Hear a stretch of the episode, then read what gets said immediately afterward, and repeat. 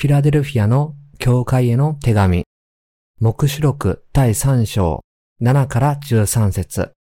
また、フィラデルフィアにある教会の見つかいに書き遅れ。聖なる方、真実な方、ダビデの鍵を持っている方、彼が開くと誰も閉じるものがなく、彼が閉じると誰も開くものがない、その方がこう言われる。私はあなたの行いを知っている。見よ、私は誰も閉じることのできない門をあなたの前に開いておいた。なぜなら、あなたには少しばかりの力があって、私の言葉を守り、私の名を否まなかったからである。見よ、サタンの回収に属する者、すなわちユダヤ人だと自称しながら、実はそうでなくて、嘘を言っている者たちに私はこうする。見よ、彼らをあなたの足元に来てひれ伏させ、私があなたの愛していることを知らせる。あなたが私の忍耐について言った言葉を守ったから、私も地上に住む者たちを試みるために、全世界に来ようとしている試練の時にはあなたを守ろう。私はすぐに来る。あなたの冠を誰にも奪われないように、あなたの持っているものをしっかりと持っていなさい。勝利を得るものを私の神の聖女の柱としよう。彼はもはや決して外に出ていくことはない。私は彼の上に私の神の港、私の神の都、すなわち私の神のもとを出て天から下ってくる新しいエルサレムの名と、私の新しい名とを書き記す。耳のある者は、御霊が諸教官に言われることを聞きなさい。釈義。第7節また、フィラデルフィアにある教会の見つかいに書き遅れ、聖なる方、真実な方、ダビデの鍵を持っている方、彼が開くと誰も閉じるものがなく、彼が閉じると誰も開くものがない、その方がこう言われる。主は万物の王として天の御国を支配しておられます。主は絶対的な権威と権力を持った神で、主が開くものは誰も閉じることができず、主が閉じるものは誰も開くことができないのです。主は完全な神で、この地上に来られ、水と見たもの福音によって罪人たちをすべての罪から解放されました。天国の門は主が与えてくださった水と見たもの福音の鍵がなければ開くことができません。この御国に属するものはすべて私たちの主である神にかかっているため、他のものもそれを開くことはできません。第8節私はあなたの行いを知っている。見よ、私は誰も閉じることのできない門をあなたの前に開いておいた。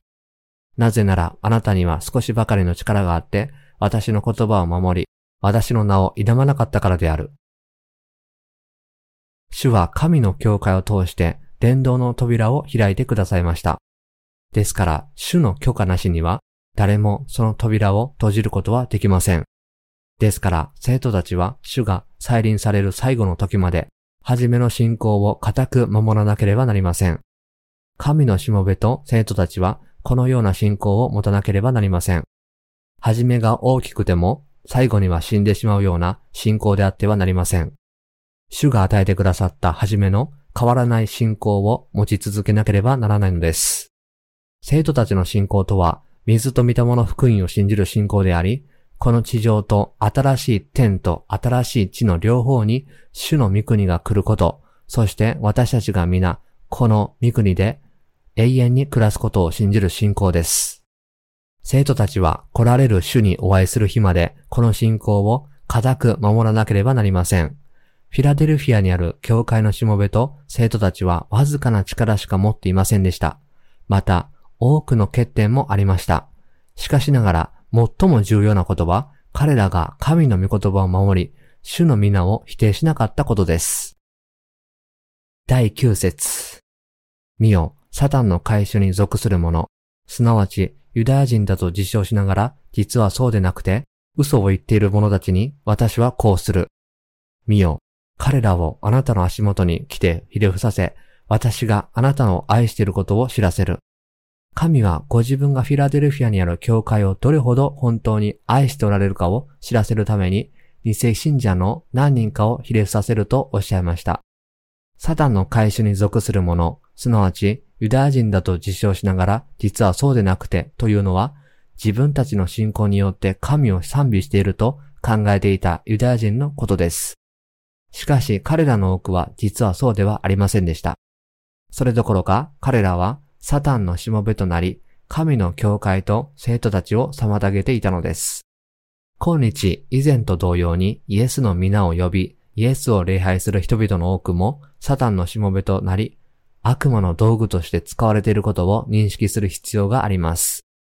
神はフィラデルフィアにある教会のしもべを特に愛され、ご自分の栄誉の器として用いられました。第10節あなたが私の忍耐について言った言葉を守ったから、私も地上に住む者たちを試みるために、全世界に来ようとしている試練の時には、あなたを守ろう。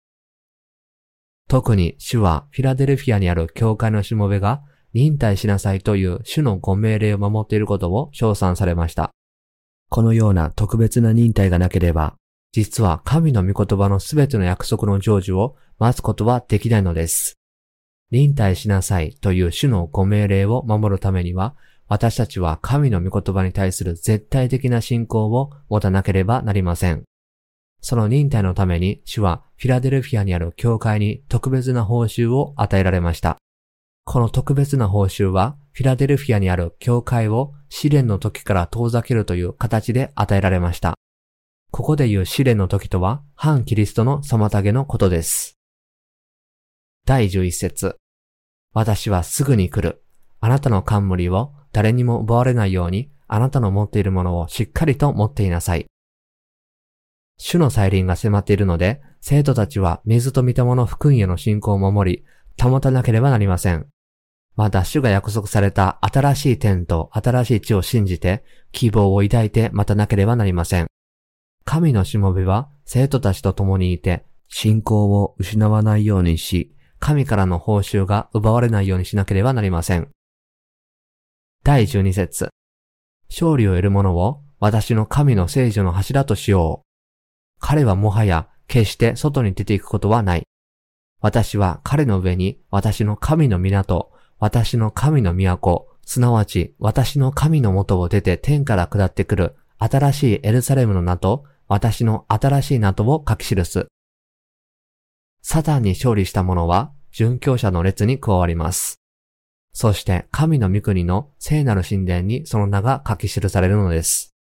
今現在も彼らは神の教会の偉大な働き手として用いられており、これからもそのような器として主によって用いられていくことでしょう。第13節耳のある者は御霊が諸教官に言われることを聞きなさい。神の御言葉を聞く耳を持っている者は神のしもべであり、生徒たちです。